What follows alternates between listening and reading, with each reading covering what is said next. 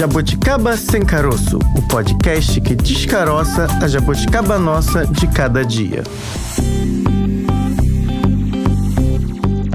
Olá, pessoal! Chegou a sexta-feira, que bom! O dia da semana aguardado, ansiosamente por muitos. Eu estou aqui, tradicionalmente, como acontece de segunda a sexta, Francine Augusto, mas ela, minha companheira de aventuras, Bárbara Pereira, precisou se ausentar, motivos de saúde, mas tá tudo bem. Logo, logo ela tá de volta, mas como vocês, jabuticabers, não podem ficar na mão e somos uma dupla. É, a gente já deixou um conteúdo aí à disposição, fizemos entrevistas sensacionais para o programa de hoje, porque você tem que ter boas dicas, claro. O que, que vai fazer no fim de semana? Vai navegar nas redes, vai descobrir novos influenciadores, sorrir um pouco, ler um bom livro. Ah, a gente já deixou tudo programado e hoje tem visita, viu? Não vou falar quem é agora não, mas o Deu Match de hoje tem participação especial especial. Espero que vocês aí acompanhem o programa e gostem bastante. Vamos lá para a primeira entrevista, então esse influenciador, nossa, a gente tira boas risadas porque ele também não tá sozinho não, viu? Os pets são família, né? Claro, mas esses são diferenciados, tenho certeza que vocês acompanharam aí nas redes, teve um vídeo dele que explodiu. Que cadelinha fofa. Já tô dando spoiler. Vamos seguir então na primeira entrevista do dia.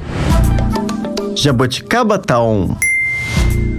Zaca Oliveira é o nosso convidado de hoje. Ele é artista visual, diretor de artes, compositor, ator, ativista social e pai de Matheus, Matias e Melry.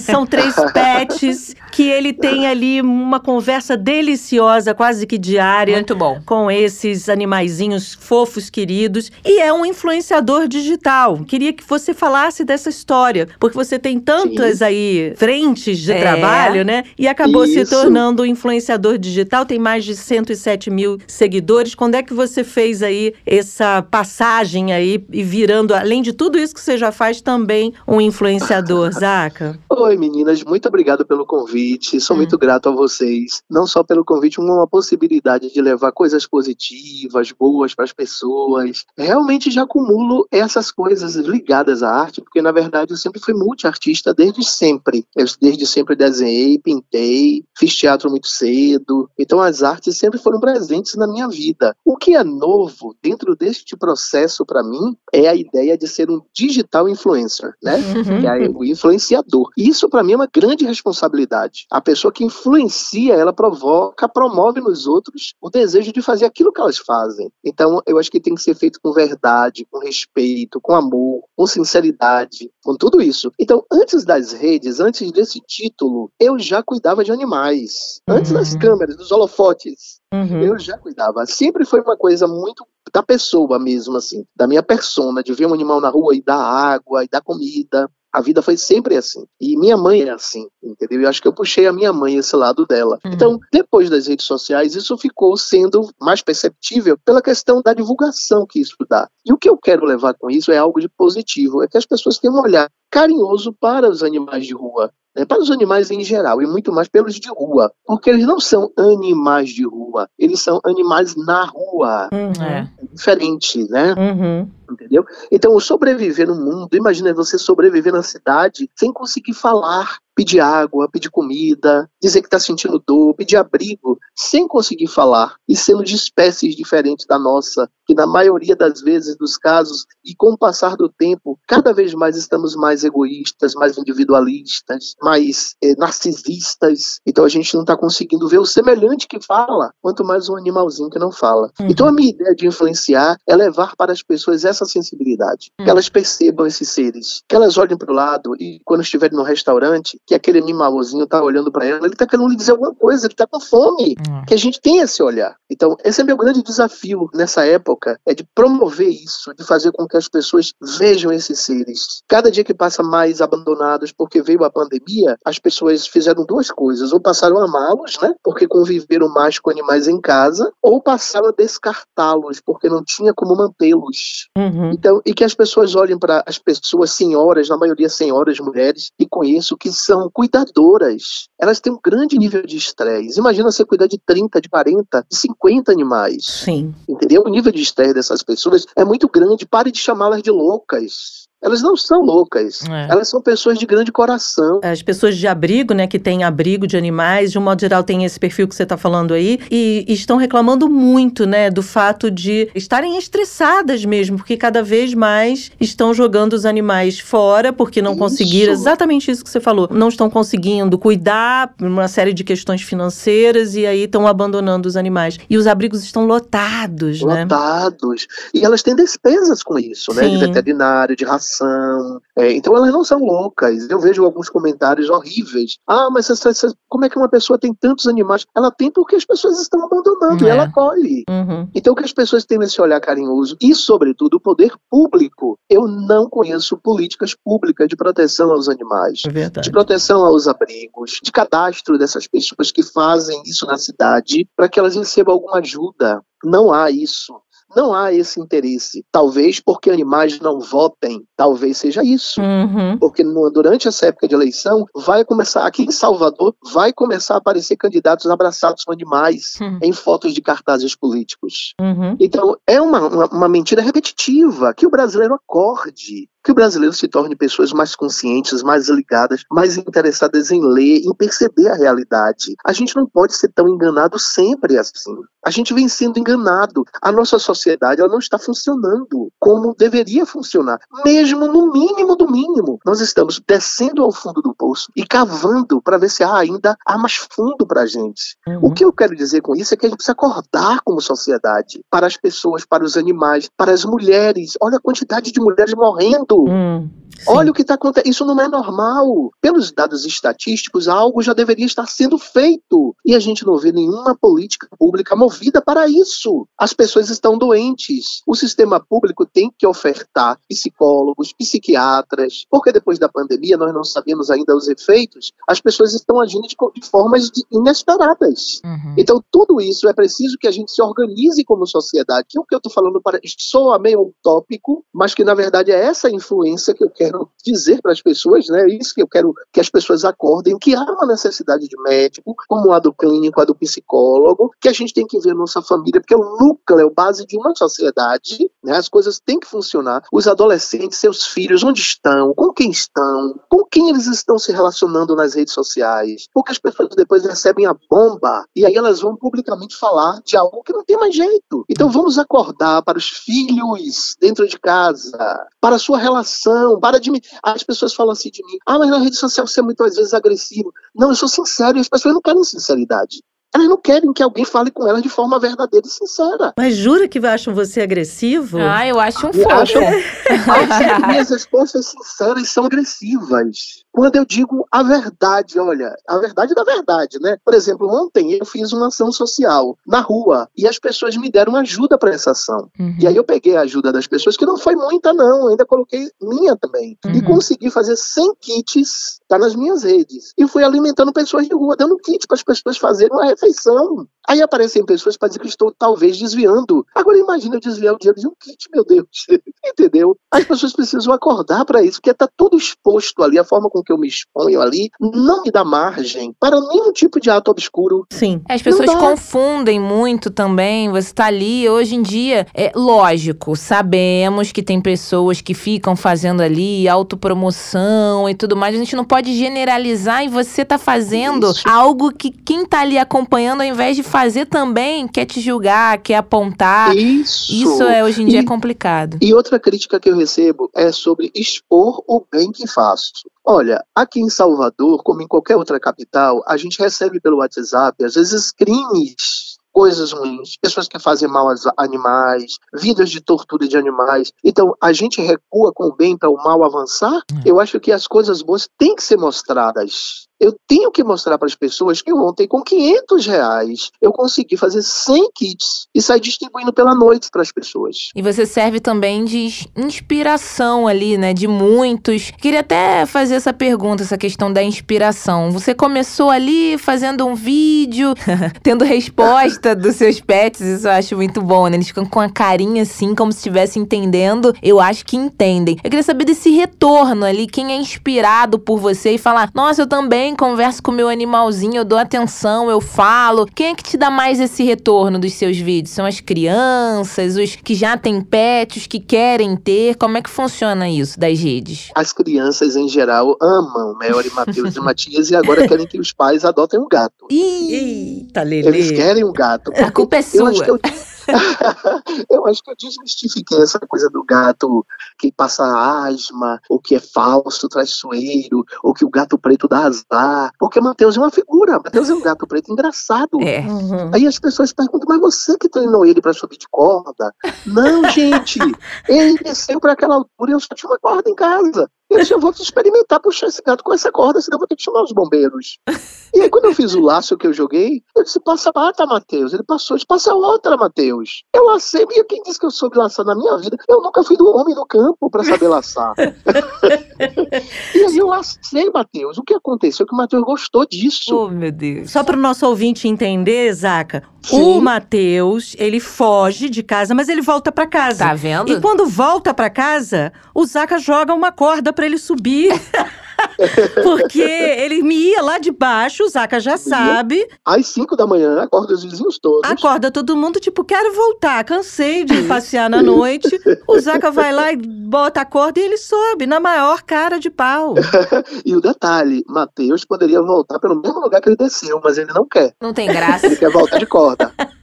Não é a mesma coisa. Não, ele tem vontade própria, Matheus, olha. E ele acha que ele tá me divertindo fazendo aquilo que eu gosto. Aí, às vezes ele vem rápido, às vezes ele demora, deita no telhado do vizinho, rola pra lá, rola pra cá. Aí, ô Matheus, eu não tenho paciência, eu vou logo, eu quero voltar a dormir. Aí ele vem, passa uma pata, passa outra, olha pra cima, espera o momento de eu puxar. Aí muita gente fala assim, "Ah, porque você já, já tentou uma corda, já tentou uma cestinha? Aí eu digo pras pessoas, já, eu tentei tudo. E ele não subiu com nada, só com a corda. Ele queria sim, Eles ué. têm vontade própria, a gente sabe, a gente que tem pet É. sabe disso. E ele agora se invocou com uma coisa, ele Hum, não quer mais ir. Ele não quer mais brincar com isso. Ih, Ah, Não quer. Tirei as telas todas das janelas e o Matheus não sai mais, viu, gente? Era só pra te dizer agora que você facilitou, não quero saco. mais. É. Agora, Zaca, você falou de inspiração, Fran falou de inspiração. Eu, por exemplo, passei a te seguir porque eu acho que você uniu essas questões do artista, do lúdico. Você cria diálogos ali narrativos que tem muito a ver com a arte, né? Por exemplo, Sim. acho que você faz roteiros muitas vezes até é, né, sem intenção, né? A hora que Sim. você faz a reza com a Melry, a Melry é a cachorrinha dele. Você faz a oração, é tão legal quando você diz assim também para Melry, é, vamos pedir para que as portas das gaiolas se abram e os outros passarinhos possam fugir, voar livremente. Você cria narrativas que são tão legais e tão é, lúdicas, inclusive por isso que as crianças devem gostar muito também. Isso. É uma coisa assim espontânea. Na verdade, são notícias que eu absorvo do dia inteiro. E aí eu vejo essa necessidade de transformar naquele momento ali. E olha, uma, uma pausa. Não é quando eu quero, não é sempre que eu quero, não. Às vezes ela não quer, não, viu? estrela, viu? É, eu é. digo, Melry, bora fazer um vídeo. Ela não vem. Tem dias que eu digo, Melry, vamos fazer um vídeo. Ela se arruma toda, viu? é quando ela quer. E o que eu acho mais legal disso que vocês estão falando é o retorno que eu recebo. Muitas pessoas que estão tratando depressão, que estão em hospitais, Uhum. escrevem inbox para mim dizendo: Olha, eu estou tratando a minha depressão com você. Ah. Os vídeos que vocês fazem estão me fazendo rir. E há muito tempo eu não sorria. Eu já estou deixando de tomar remédio por causa dos vídeos. Então isso me dá uma força que vocês não imaginam. Por isso eu sempre menciono a depressão, que é o mal do século, né? Sim. que muitas pessoas estão. E as pessoas gostam das orações de Melody. E as orações de Melody é legal porque ela interrompe, né? Tem hora que ela perde perde a paciência né, com Deus, né? Aquela carinha dela. perde a paciência dela com Deus, que tá demorando demais, ela quer fazer outras coisas, entendeu? Uhum. Então é sempre muito espontâneo, é tudo que a gente vê, que a gente vive, que todo mundo passa, né, que todo mundo sentiu, o medo que a gente sentiu durante a pandemia, as perdas, os nossos traumas, tudo coloco de uma forma bem lúdica mesmo, com uma figura que tem uma expressão que realmente eu acho que ela está entendendo. Uhum. Por exemplo, agora eu vim pra produtora deixar ela em casa arrasada, porque ela queria vir. ela acha que ela é uma pessoa. Ela quer ir Aí trabalhar, levo- ela quer fazer vídeo, ela É. quer. Ela quer Quando eu lacrar, você ela- fica deixando ela em casa. E tem uma outra coisa que vocês precisam saber também. Hum. Aliás, o mundo precisa saber. Quando eu levo ela pra algum lugar que ela não gosta do lugar, ela fica me dando pressa pra voltar pra casa. Ó, Como é que ela faz? Ela fica me olhando, olhando pra pessoa, tipo assim, encerra essa conversa. chega, acabou, eu tá bom. embora, já deu. É, eu, olha, você veio porque você quis vir. Eu disse a você que ia ser chato. Aí eu aviso a ela. Então você vai esperar. Aí ela fica sentada do meu lado, olhando pra pessoa e pra mim, como se acabou? Serra? Já deu, chega.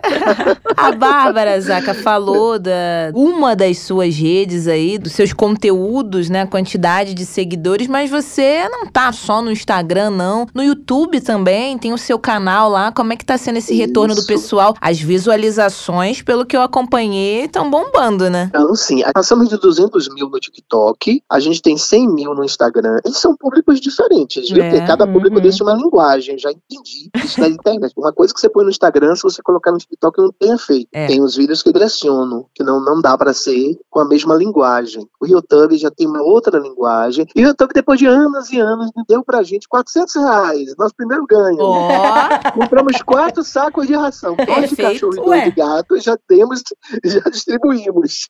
Já rendeu frutos. pra plaquinha é. um pulo. Daqui a pouco tá recebendo placa aí, tá vendo? De quantidade de seguidores. E agora eu tomei um choque com o Facebook, que foi para 115 mil pessoas, né? Porque Ó. o Facebook antes era só 5 mil máximo, né? Uhum. Mas acho que eles fizeram uma adaptação no sistema e agora a gente está com 115 mil. A verdade é que nós falamos para muita gente durante o dia todo, estamos expostos. Você sabe que existem os haters, é, é Uhum. anormal, mas existe. Mas a gente fala com muita gente legal, a gente conhece muita gente legal, a gente ganha muito presente, distribui esses presentes, porque às vezes são muitos só para eles, e aí eu faço, eu peço a e aí eles mostram, e faço a distribuição de presentes Ó. né, para outros animais, né? A gente ajuda outros animais também. Por exemplo, lá no prédio tem um vizinho e a gente dá abrigo a dois cãezinhos na, na varanda do térreo. Uhum. Interessante que os como os animais são. Eles sobem para dormir e de manhã eles vão pra rua.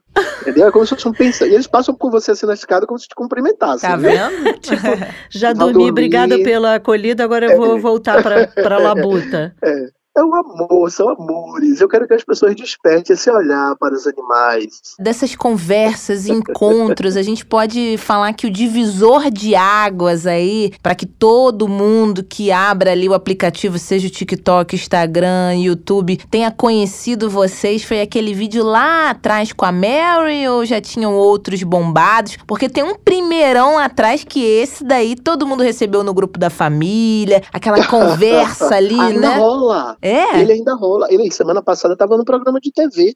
Foi exibido o vídeo. É, agora, eu posso, pode falar tudo? Pode. Pode. Então eu vou falar sobre esse vídeo. Ah. Eu peguei um gatinho na rua, resgatei pra ficar alguns dias lá em casa e Mary queria brincar com o gatinho. E o gatinho não queria brincar com ela. Aí ficou aquela agonia. Eu disse, "Mary, deixa ele lá no canto dele. Quando ele quiser, ele vem brincar. Mary gosta de gato. Ela era louca por gatos. Ó. Aí ele disse, ó, deixa o cara lá. Quando você, ele tiver na boa, ele vem falar com você. E ela toda hora ia lá e insultava, pra chamava pra brincar. Aí eu peguei Mary, sentei do meu lado e disse, olha, Sente aqui, você já veio da favela, você já foi moradora de rua também. Você tem que respeitar o tempo das pessoas. E aí eu chamei Mel de Bolsonaro. Eu disse, olha, você é uma Bolsonara, porque você fica atacando o bichinho. Só que esse Bolsonaro não foi compreendido e foi compreendido. Eu não sei o que aconteceu, que eu agradei gregos e troianos. Ó.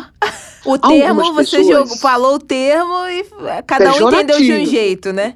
Cada um decodificou da forma que quis. Então eu comecei a ter muita gente de todos os lados. Quem entendeu e quem não entendeu, amou. Ai, que linda ela é Bolsonaro.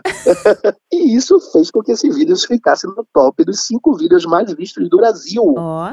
E tem um Ele outro. bateu 8 milhões. Caramba! Nossa. Ele teve 8 milhões de visualizações assim na primeira. Agora eu nem sei mais quanto está isso. E tem um outro, né? Eu achei esse vídeo milhões de vezes, porque você cria ali uma história com ela que é assim: ela fugiu, você ficou louco. Sim. Quando ela chegou, você falou: Melry, e se alguém te põe no saco preto, Te te leva sequestra?" embora? E eu ali chorando na televisão, Melry. Achei um roteiro maravilhoso, assim. Essas Sim. ideias te vêm na hora, Zaca? Na hora, não são nada assim, é, escritas antes, são insights mesmo assim. É interessante desse vídeo também é que isso aconteceu, né? Eu desci para atender um rapaz embaixo, que tava trazendo um garrafão de água mineral. E aí eu deixei o portão aberto. Aí o rapaz fez assim, moço, eu disse o quê? Olha, passou uma cachorra aí por trás do senhor agora correndo. Aí eu mas, respirei fundo, quando eu olhei na rua, ela correndo atrás de um gato na rua. Ô, gato. Aí eu mandei ela entrar, suba na minha frente. Aí ela subiu na minha frente. Aí tranquei o portão, sentei ela e disse: Olha, eu, enquanto atendi o rapaz, o rapaz falou: passou uma cachorra preta, pegam você, botam no saco preto. Olha eu chorando na televisão. E se souberem que você é você, vai ficar mais caro esse resgate. E todo mundo tá com- recebendo auxílio. Olha todo mundo juntando os auxílios pra tirar você de cativeiro. E ela olhava pra mim com uma cara, uma expressão, que no final do vídeo eu não aguentei, eu gargalhei, porque a expressão dela tava muito demais. Ela correspondeu demais ao vídeo. E agora teve um último. O portão de novo, ela escapou de novo e foi mexer com uma cachorra de raça da minha vizinha nova que tá morando na frente. Não sei se vocês viram esse. Esse. ah, Não, o que que Ah, aconteceu? isso é muito engraçado, porque ela foi bater no cachorro de raça da da frente. Gente. Aí eu chamei ela de novo pra aconselhar. Eu disse, aquilo ali é um cachorro caro. Eu não tenho como pagar. Sem eu não chance. nem se aquilo é um cachorro. Vai ter que ter Então, muito não sei- auxílio aí, auxílio é cachorro de- emergencial. Eu disse, aquilo não é cachorro de canil, aquilo é cachorro de página de internet.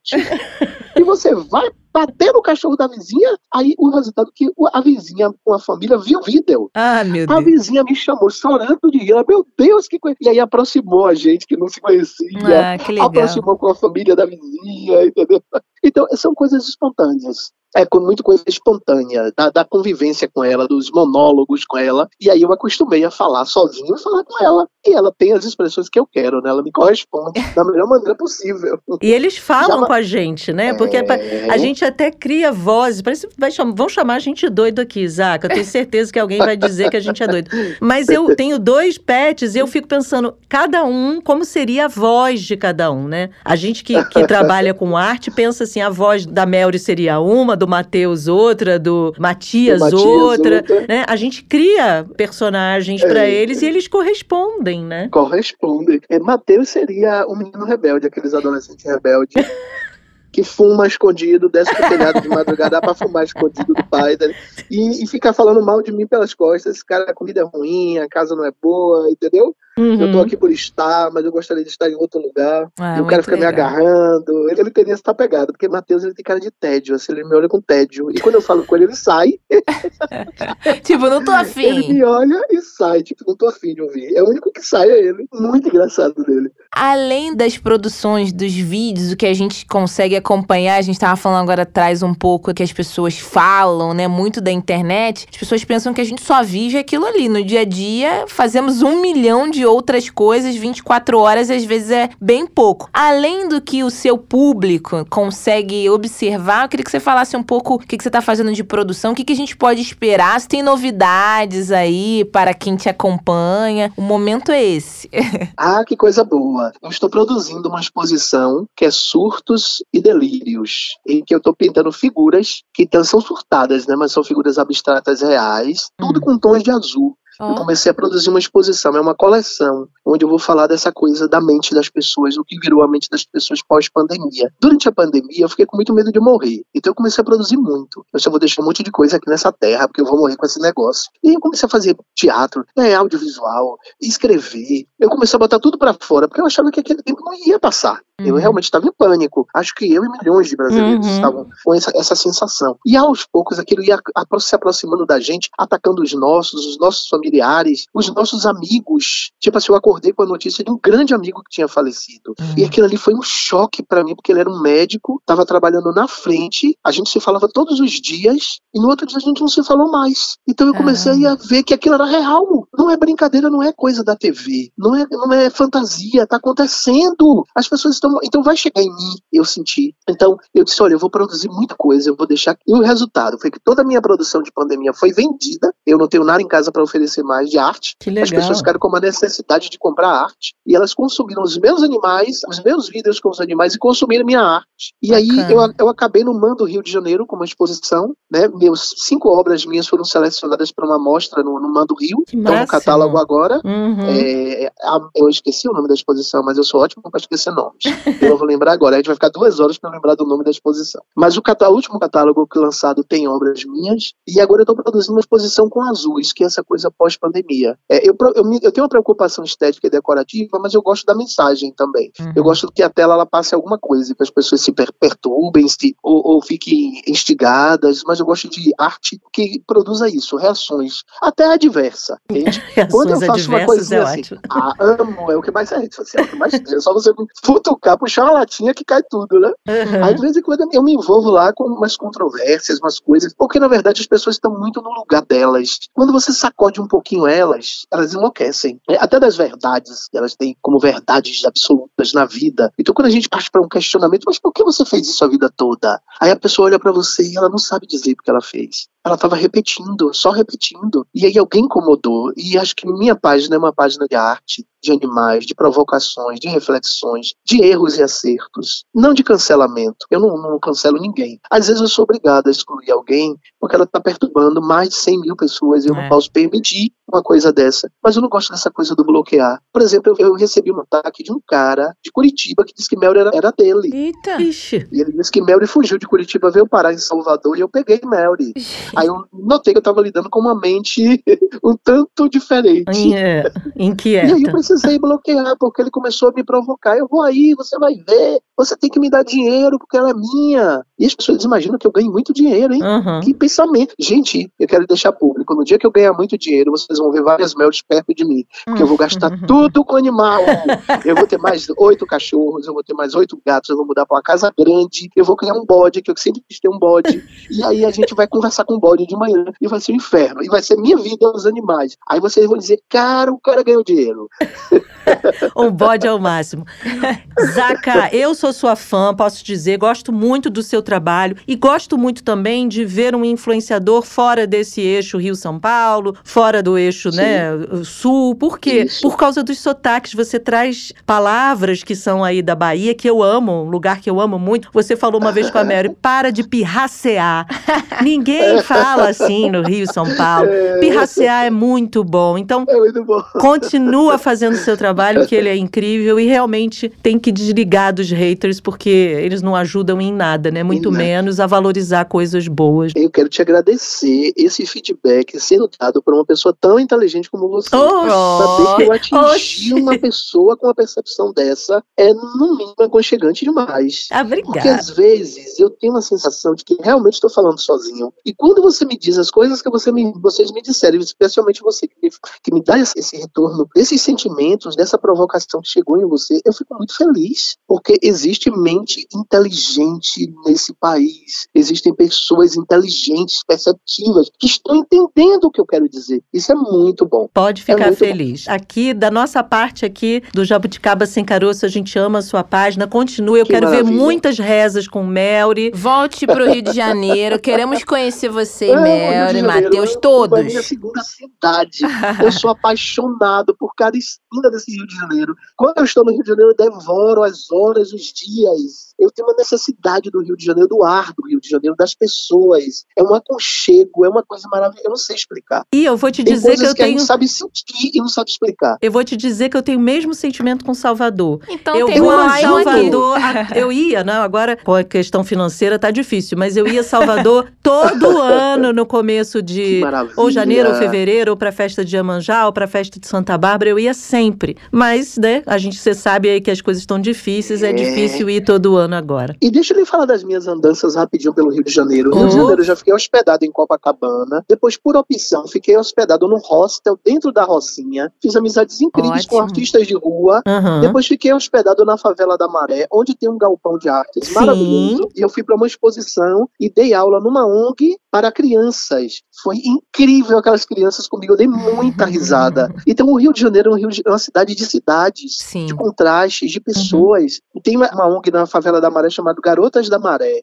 Maravilhoso o trabalho que as meninas fazem com as mulheres dentro da favela. Então eu odeio esse. Eu gosto daquele ar bucólico de Copacabana. Copacabana, o tempo parou em Copacabana. É um Rio de Janeiro antigo. Eu parece que quando eu sair eu vou ver a primeira garota de, de, de Paris andando. É muito, sabe? É muito. O Hotel Marina, que me lembra a música de Marina Lima, que eu sou É. apaixonado. Que foi minha diva que cantou na década de 80, 90 no Rio de Janeiro. Cada sabe? esquina É um uma história, né? nossa, é muito lindo, é muito poético, é muito bossa nova, é muito samba. Esse sotaque é uma coisa linda, é arte, é uma arte e a cidade é linda. Deus assim deitou e rolou. Zaca agora é fechamento da gente, está convidado Sim, quando estiver no venha. Rio. Conte com a gente. Muito obrigado pelo papo. Foi Muito obrigado. maravilhoso. Sucesso pra vocês e pra todos os ouvintes. Aí não deixa de acompanhar essas meninas maravilhosas, viu? E ó, mande beijos e muitos lambeijos para Melry, sim. Matheus e Matias. Manda sim, podem deixar. Tchau. Abraço, tchau, gente. tchau. Obrigado. Deu match?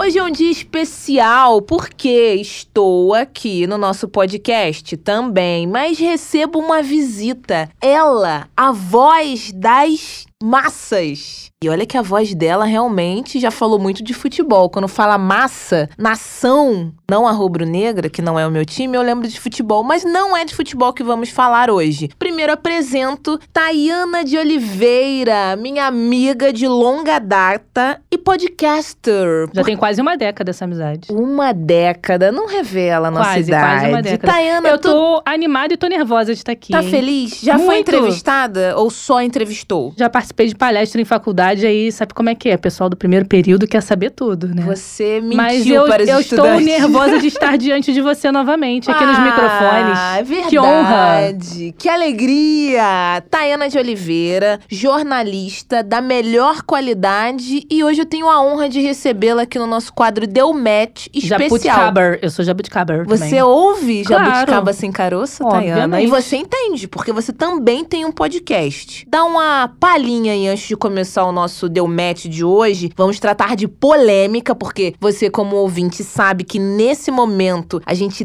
traz aqui o que deu match, o que não deu, o que tá bombando. Mas queria que você falasse um pouquinho já pra deixar uma pitada a respeito do seu podcast, que futuramente, já tô pensando aqui, podemos até fazer uma entrevista maior. Eu sei que você tem uma parceira. Conta pra gente. O podcast Mundioca, Mundioca com K, pra Gostei. quem não conhece. A gente trata de assuntos de relevância internacional. Indo na raiz desse assunto, a gente sempre traz dois convidados pra debater. É, Às vezes é um convidado só, dependendo do Hum. assunto, né? Se for um assunto especial, a gente traz um convidado só. Mas é, o objetivo é discutir temas de relevância internacional. Eu, Tana de Oliveira e Melina Saad, uma hora aí de podcast também. Arrasou. A raiz é por causa da macaxeira? Casa da mandioca. Então é mundioca, mas pra quem quiser pode ser macaxeira, empim, depende da região. Na verdade, tem essa associação da Hum. mandioca com o mundo. Aí por isso Ah, mundioca. É, macaxeira não é mundo fazer porque são sentido. assuntos internacionais. entendeu? Realmente, Tainá, você é muito inteligente. Por isso que você está aqui hoje. Tô muito feliz, mas já fica o convite em meu nome, em nome de Bárbara Olha, não Pereira. é aquele convite de carioca, não. Vamos marcar e nunca marca, É, né? Então, carioca Combinou, tem- tá combinado, não Tá pode ficar marcado. arrependida depois, que eu vou voltar. Hoje no Deu Match, futuramente no Jabuticaba tá on. A gente quer saber, vocês estão on, estão nas redes também, tem Twitter, Tem eu tô Twitter, sabendo. Estão nas plataformas, assim como o Jabuticaba Sem Caroço, Spotify, Deezer. É, por isso que eu falei, mundioca com K pra o pessoal procurar lá e ouvir também. Faz a dobradinha, ouve o jabuticaba e depois ouve o mundioca. Mas, Tayana, vamos justificar sua presença aqui, depois a gente fala Vamos mais. lá falar de polêmica, eu quero falar de polêmica. Deu match ou não deu match? Caio Castro. Eu posso ficar em cima do muro? Ih, polêmica. Primeiro, pro nosso ouvinte que não tá muito por dentro, o que, que o Caio fez, deixou de fazer. O que ele faz vira assunto na internet, pra começar. Tem um tempinho que ele não atua em novelas, né? Ele também também pilota, ele corre, É, estoque corre, estoque car, car, é. surfa. Ele faz de tudo um pouco e sempre tá envolvido numa polêmica. Dessa vez, eu não sei se dou ali o- a mão à palmatória pro- para o Caio Castro ou não, porque eu acho que tiraram um pouco de contexto que ele falou, Tayana. Você acha?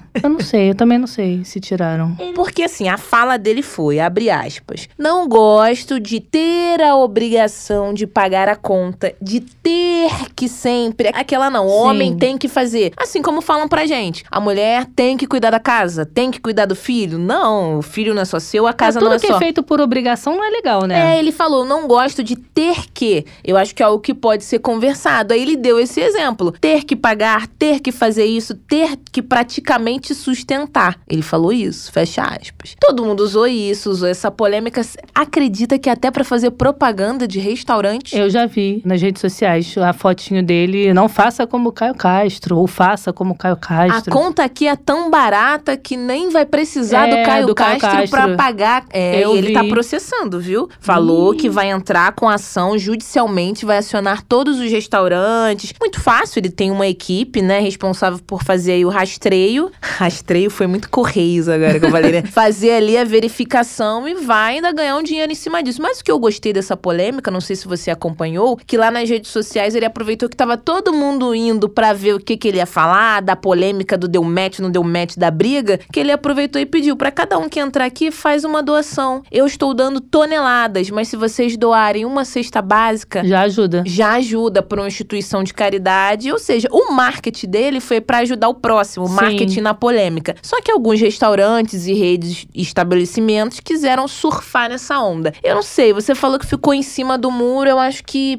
tiraram de contexto que ele falou para criar uma polêmica e a galera gosta, né? É, de- eu fico um pouco em cima do muro por conta disso, né? Você fazer algo por obrigação não é legal. É legal quando parte ali de livre espontânea vontade, não por uma obrigação. E essa coisa de dividir conta, o homem pagar a conta, essa é uma discussão tão antiga, né? A gente tá num, em 2022. Assim, as mulheres trabalham, os homens trabalham. Então acho que é válido sentar e conversar, vamos dividir a conta, mas eu tenho um pensamento um pouco antigo. Você, vou ser alvo de polêmica aqui também. ah, vou mas ser o deu match é pra dar polêmica. Sabe porque eu acho que quando você tá, na- tá naquela de conquista, vale usar de vou pagar a conta, não precisa dividir comigo pra conquistar. Vou ser gentil. Não estou querendo dizer que a mulher tem que se vender, porque Isso. algumas mulheres podem interpretar dessa não, forma. eu entendi. Não, como um gesto de cuidado, de carinho, de atenção. Não cara, precisa se preocupar, que Às eu vezes estou o cara- te convidando. Às vezes o cara quer até impressionar, ó, se a gente engatar mesmo no namoro, a gente vai poder voltar nesse local, porque olha,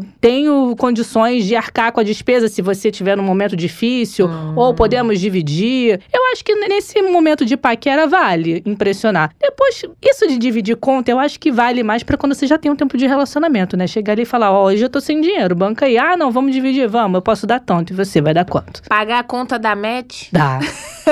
Não, Não, mas é o momento que a gente vive, inflação, É. tudo custando caríssimo. Quer pagar minha conta? Paga à vontade. Tô Oh, aceitando. Não, mas é, mas brincadeiras à parte, isso daí, e nós mulheres sabemos o peso de ter que fazer algo. Eu entendo pelo que o Caio Castro falou. A obrigação, eu tenho que pagar. Não, a gente pode conversar, tudo, Sim. o combinado não sai caro. As mulheres têm tantos pesos, né, nas costas. Ah, porque você é mulher, você tem que fazer isso, você tem que se comportar, você tem que ser uma pessoa exemplar, você tem que sentar assim, tem que sentar assado. Não temos nada, não sou obrigada a nada, Caio Castro.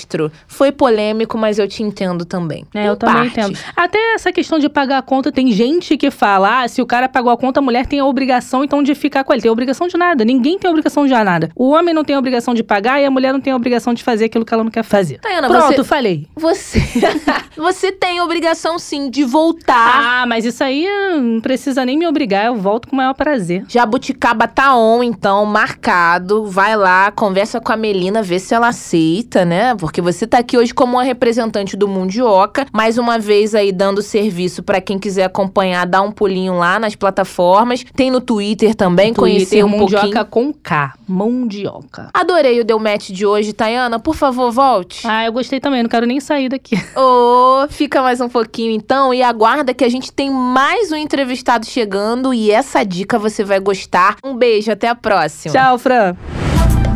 Saideira! Para o nosso bate-papo, convidamos agora a Manu Rios. A lista é extensa, Bárbara. Ela é instrutora de yoga, enfermeira há mais de 20 anos, percussionista no grupo Mulheres de Chico, triatleta, eu já. A lista é... faltou dedo na mão. Eita! Sabe tudo, e escritora pois também. É, por escritora, isso, faltou esse detalhe importantíssimo. Por isso que ela está aqui no nosso podcast hoje. Manu, muito obrigada pela sua participação. Seja muito bem-vinda, viu? Eu que agradeço pelo convite, é uma honra para mim estar aqui participando desse podcast. Manu, a gente queria que você, com a lista tão vasta como essa, falasse um pouquinho pouquinho da sua trajetória e do seu livro que você lançou há pouco tempo, que tem o título A Saúde Está Doente. Com certeza você tem muito a, explicar, né, como foi compor esse livro, mas os nossos ouvintes, antes de tudo, querem te conhecer um pouco melhor. Então, eu sou alagoana, nasci em Maceió,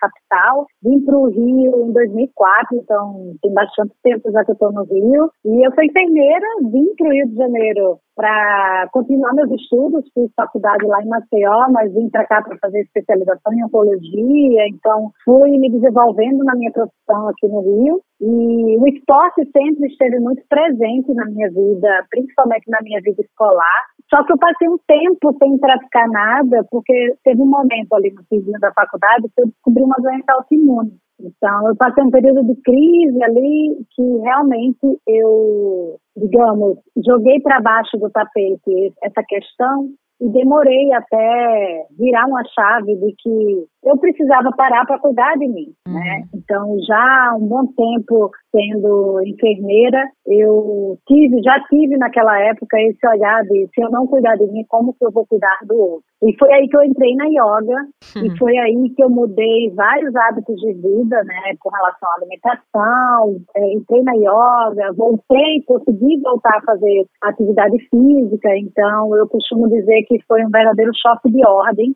que eu promovi na minha vida para realmente virar essa chave de me colocar como prioridade. Então, é, então o esporte sempre teve presente na minha vida, né? Eu sempre, eu sou corredora há mais de 10 anos e de dois anos para cá eu me tornei triatleta. Inclusive agora estou indo para Maceió fazer uma prova de meio Ironman, né? Que é nadar, pedalar e correr. Nossa. E, e assim, a história é muito longa, mas para resumir, é isso, eu me tornei instrutora de yoga por uma condição minha, para resgatar a minha saúde. Então ali eu encontrei muito mais do que um resgate físico, mas principalmente um resgate mental. Uhum. E ali eu senti que eu precisava difundir isso para mais pessoas. Agora, Manu, um dos motivos que te levaram a escrever esse livro, além da sua própria história, foi a observação que você teve ao longo da sua carreira inteira, né, como enfermeira, de que profissionais da saúde estavam adoecidos, né? Conta um pouquinho disso. Sim. Eu trabalhei 12 anos em CTI pediátrico, no Hospital dos Servidores, aqui no Rio de Janeiro. E nesse momento que eu comecei a olhar para mim, eu comecei a também olhar para o entorno. E realmente era uma coisa que eu via com constância, porque a gente acha comum ter vários empregos para o profissional de saúde, principalmente para os profissionais de enfermagem. É comum você trabalhar em mais de um hospital, é comum você dar plantão, emendar plantão atrás de plantão. Como eu comecei a olhar para mim, eu comecei a ver que fora uma realidade que estava ali nos nossos olhos o tempo inteiro, mas que, como era uma coisa comum para as pessoas, não tinha nada de errado, né? Porque a gente tem costume de achar que o que é comum é certo. Né? Uhum. E eu já comecei a ter essa observação. Com a pandemia, isso só foi uma lente de aumento. Né? A pandemia foi uma lente de aumento para uma realidade que já era muito dura, de que os profissionais de saúde não têm tempo de se cuidar, não têm um sono legal, não praticam atividade física com frequência, não têm um olhar para sua alimentação, mas que também envolve outras coisas que é a sua saúde financeira, a sua saúde com relação a tempo de qualidade, porque entra nesse ciclo vicioso de que precisa ter mais de um emprego para ter mais dinheiro, quanto mais ganha, mais gasta, não consegue ter uma gestão financeira, e aí não tem tempo para conviver com a família, para observar o crescimento dos filhos, para estar com os amigos. Então, é realmente uma bola de neve que com a pandemia só piorou. Essa lupa, né, essa lente de aumento para essa questão que já era muito presente. E no começo da pandemia, eu adoeci, né? Uhum. Eu tive uma infecção que não foi por Covid, eu tive uma infecção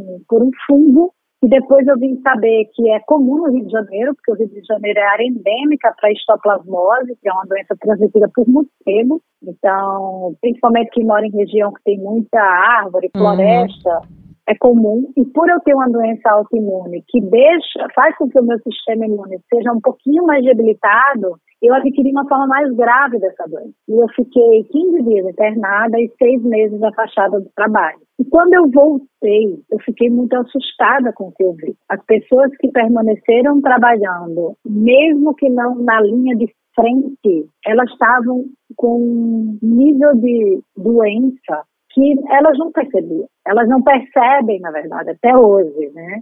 Que é a doença mental, que é um nível de ansiedade extrema, que é uma agitação, que é a compulsividade alimentar, que você vê que as pessoas que no plantão já costumam ter uma alimentação ruim, piorou. Então eu comecei a ter esse olhar, isso foi me incomodando muito. Eu sempre falei, ah, eu queria ajudar essas pessoas de alguma forma, né? Mas a gente às vezes acha que é um pouquinho mais de, ah, quem sou eu, né? Tipo, uhum. ah, prepotência, eu não tenho a vida perfeita. Então, como que eu vou ajudar? Como que eu acho que eu posso mudar o mundo se eu não tenho a vida perfeita? Mas aí a gente vai quebrando essas crenças na nossa cabeça. Né? Quando eu aprendi a me expor um pouquinho mais nas redes sociais, eu comecei a ver que eu tinha um feedback muito positivo com relação a isso. Então, foi daí que nasceu esse livro. Eu tenho outra história para contar desse livro. Que interessante esse recorte, essa observação que você conseguiu traduzir também em 200 páginas. É que cada vez mais isso está sendo normatizado, assim. Ah, não, a gente tem que, como você disse, ter três empregos, tem que dar conta da casa, da família, tem que estar tá feliz nas redes sociais. É normal você trabalhar fora do horário, responder o e-mail, responder o chefe. E isso muito com vocês, que eu acho que a pandemia, né, colocou aí luz nessa questão dos profissionais que já dão a vida por nós, profissionais de saúde, há muito tempo. Só que a pandemia ficou cada vez mais claro isso, mas em todas as profissões, com jornalismo também. Ah, é comum, vários plantões direto, um advogado, enfim. Quem nos ouve agora com certeza se identificou aí com essa sua fala, que a gente vai entrando num piloto automático, aí depois tem problemas de saúde não entende por quê. Nossa, eu tô com uma dor de cabeça que não passa, eu tô com um sentimento e a gente não cuida de si si, só olhando para o outro, principalmente vocês da área da saúde, né?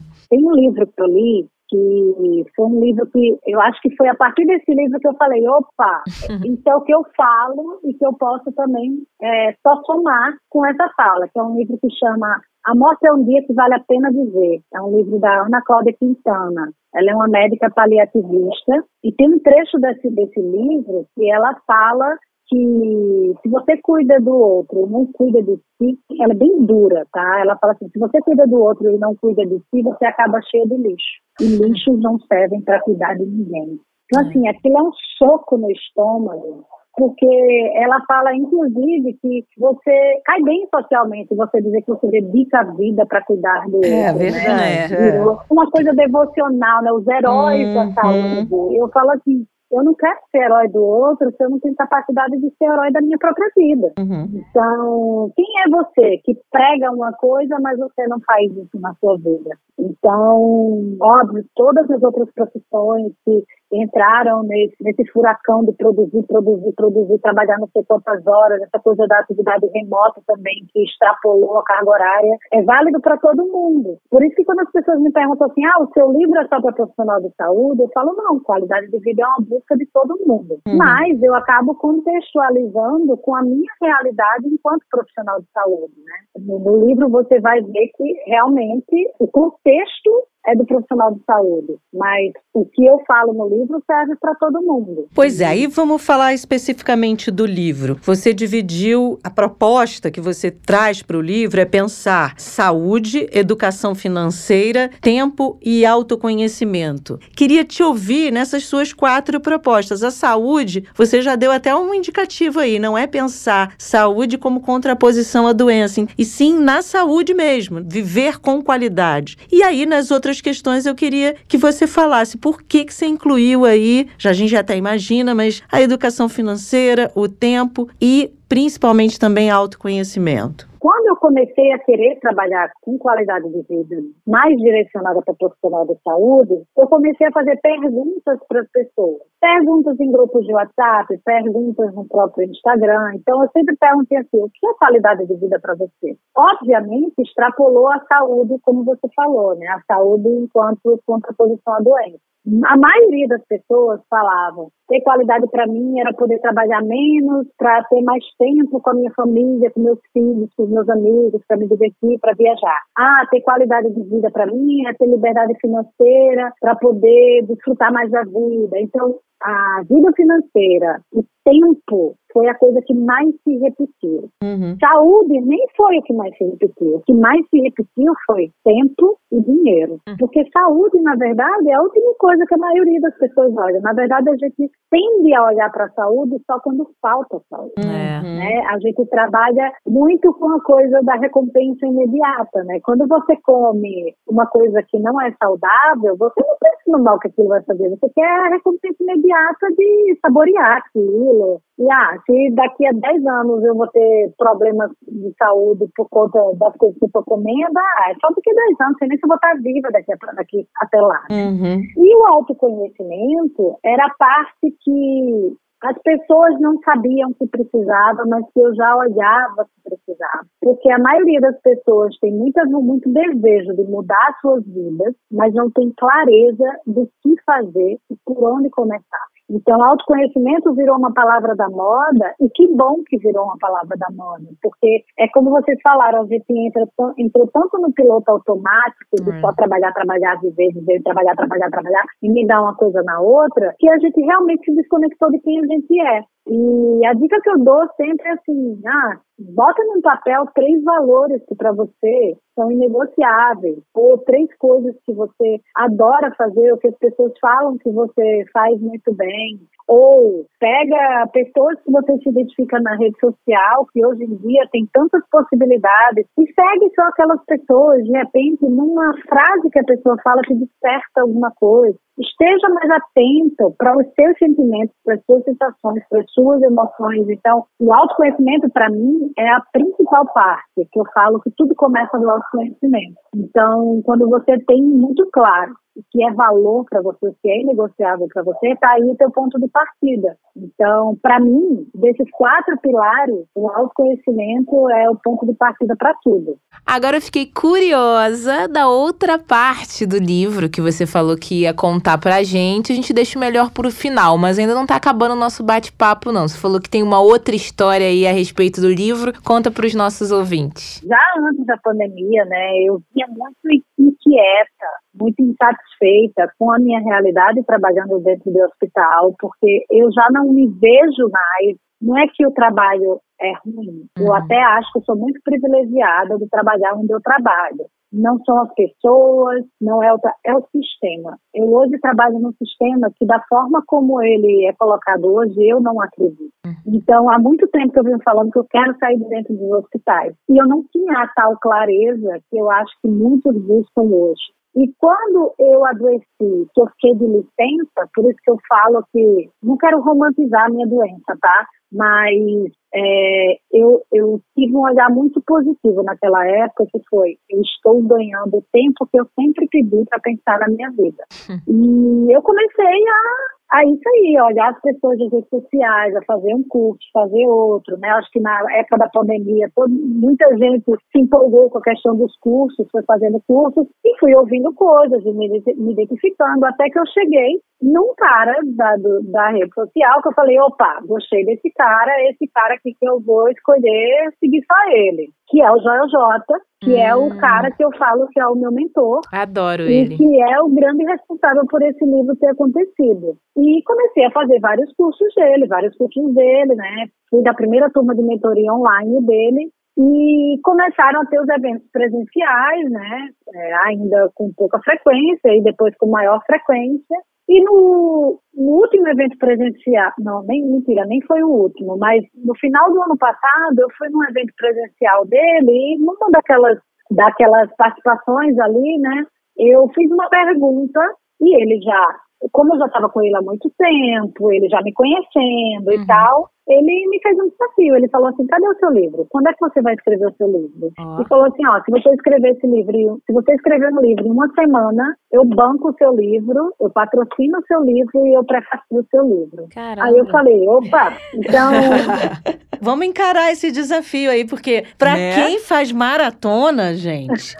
É, Exatamente. né? Quem faz maratona aceita desafios. Triatleta, é, né? É, pô. E assim, ele não fez essa proposta para qualquer pessoa pessoa, né? Ele sabia, ele só fez essa proposta porque ele sabia que, como eu sou atleta, como eu tenho uma mentalidade de atleta, uhum. o desafio está na minha veia. Uhum. Então, eu nunca me imaginei escritora, mas no momento que ele falou isso, eu falei, cara, essa oportunidade eu não posso perder né? Uhum. Então, por isso que eu falo para as pessoas assim, você não tem clareza, começa de alguma forma, porque alguma coisa vai acontecer, os caminhos vão se abrindo. Não existe fórmula milagrosa, nada cai do céu, não acontece é. nada do dia para o outro. Você tem todo um caminho que você, para você seguir esse caminho, você precisa dar o primeiro passo. Mas esse livro foi zona de desconforto total. Eu estava em São Paulo quando ele me fez esse desafio. Ele me deu sete dias, depois ele me deu cinco. Eu, eu fiz esse livro em quatro dias. Nossa. E assim, foram quatro dias que eu peguei um ônibus de São Paulo para cá, porque eu não ia voltar no, naquele momento, eu ia ficar mais uns dias lá. Eu encarei um ônibus, voltei para o Rio e assim, foi uma imersão louca para entregar esse livro em quatro dias. E entreguei. Sensacional. E um desafio de Joel J também não tem como negar, né? Mesmo você não conseguisse, é, o que ele fala sempre é dar o seu melhor o tempo todo. Levantou ali, começou o dia 1 a 0, você fez um ponto e ao longo do seu dia vai criando pontos. Temos uma coisa em comum, Manu. Eu gosto muito daquela frase do Joel J, né, que ele fala que a ordem a gente não pode inverter. Eu acho que foi isso que você fez. Primeiro saúde, saúde depois família e depois trabalho. Então, parabéns aí, viu? Duplamente parabéns.